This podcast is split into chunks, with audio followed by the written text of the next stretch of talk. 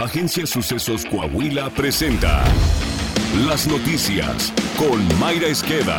La noticia en síntesis. Esto es lo más relevante para empezar. Buenos días. Hoy es 27 de julio, van 208 días del 2022 al que le restan 157 por transcurrir. Nacional. Bastante caro le saldrá al país el proyecto consentido de la 4T denominado el Tren Maya. En palabras del propio presidente López Obrador, dicha obra tendrá una inversión de hasta 20 mil millones de dólares, una cifra que superará en un 70% la estimación hecha por el mismo gobierno federal, que era de 11.800 millones de dólares. Este es otro de los proyectos emblema de la 4T que terminan por costar mucho más de lo proyectado. En este espacio le informamos que la refinería Olmeca en Dos Bocas también tuvo un enorme sobrecosto que ronda los 18 mil millones de dólares, más del doble de su precio original.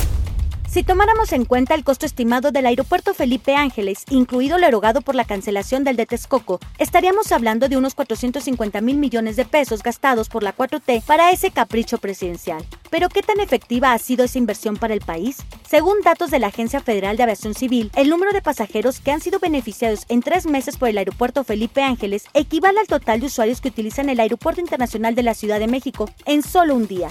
El reporte detalla que del 21 de marzo, que el AIFA fue inaugurado, al 30 de junio, la obra insignia de la 4T realizó 1.194 operaciones y facilitó el transporte de 116.176 pasajeros. De acuerdo a la Secretaría de Comunicaciones y Transportes, en el cuarto mes del año en el Aeropuerto Internacional de la Ciudad de México se realizaron 32.851 operaciones, una cifra 82 veces más grande que la reportada por el AIFA en el mismo lapso. Por cierto, el propio presidente López Obrador reconoció en la mañanera del martes no haber usado aún el aeropuerto Felipe Ángeles. Seguridad. En entrevista con Ana Francisca Vega para la tercera emisión de MBS Noticias, Lilian Chapa Colofón, analista en política y seguridad, señaló que Zacatecas y Baja California, ambas entidades gobernadas por Morena, presentan altos índices de violencia en nuestro país. Indicó que de acuerdo a las cifras preliminares de homicidios 2021 del INEGI, las cifras de homicidios en México superan los ocurridos en Brasil o Colombia. La analista aseveró que las autoridades en México deberían tomar acciones más contundentes contra los grupos criminales. Zacatecas tiene números preocupantes, también Baja California, estamos ya por encima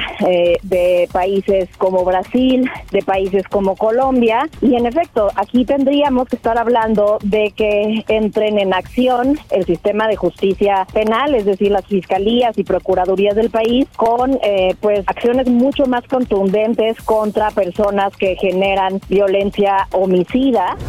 Sigue la violencia en Jalisco. El presidente de la organización México SOS, capítulo Jalisco, Anuar Salvador García, fue víctima de un ataque con arma de fuego en Zapopan. Mientras que la fiscalía de esa entidad reporta el estado del herido de regular a grave, la organización México SOS informó que el estado de salud de Anuar Salvador García es estable. Este ataque se suma a una serie de hechos violentos ocurridos en Jalisco durante las últimas semanas. El juez octavo de distrito en materia penal de la Ciudad de México negó el amparo al exdiputado de Morena, Saúl Huerta, quien buscaba recuperar su libertad tras haber obtenido el perdón de un menor de edad a quien abusó sexualmente. El delito por el que fue vinculado a proceso Huerta se sigue oficiosamente y por ello el perdón del ofendido no extingue la acción penal, informó el juez de la Ciudad de México. Política. Los líderes nacionales del PRI, PAN y PRD aseguraron que no aprobarán ninguna reforma constitucional que debilite el Instituto Nacional Electoral ni a los tribunales electorales del país. Nosotros vamos a honrar el mandato popular de las y de los mexicanos depositado en las urnas en el 2021 y que consiste en ponerle un alto a Morena y a la destrucción del país, recalcaron. Este martes iniciaron las mesas de discusión sobre la reforma electoral que impulsa la 4T, la cual, entre otros puntos, busca eliminar los soples estatales para focalizar las tareas electorales en un solo organismo que sea federalizado. Coahuila. El gobierno de Coahuila, a través de la Secretaría de Salud, ha consolidado un modelo único de cirugías gratuitas para combatir el sobrepeso y obesidad en la población vulnerable. Dio a conocer el gobernador Miguel Ángel Riquelme Solís. Enfatizó que en lo que va de la presente administración se han efectuado ya 350 procedimientos de manera exitosa, donde se ha constatado que los beneficiarios han tenido una evolución favorable. El gobernador explicó que dicho modelo ha sido compartido ya con diputados federales en el Congreso de la Unión y con gobiernos estatales como los de Tamaulipas y Jalisco, por citar algunos con quienes se ha compartido la experiencia.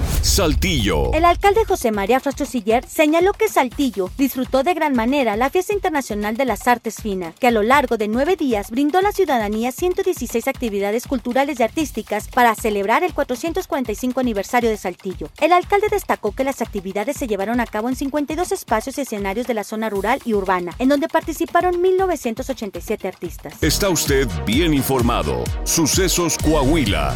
Síguenos en Spotify, Amazon Music, Apple Podcast, Google Podcast, YouTube, Facebook, Twitter e Instagram.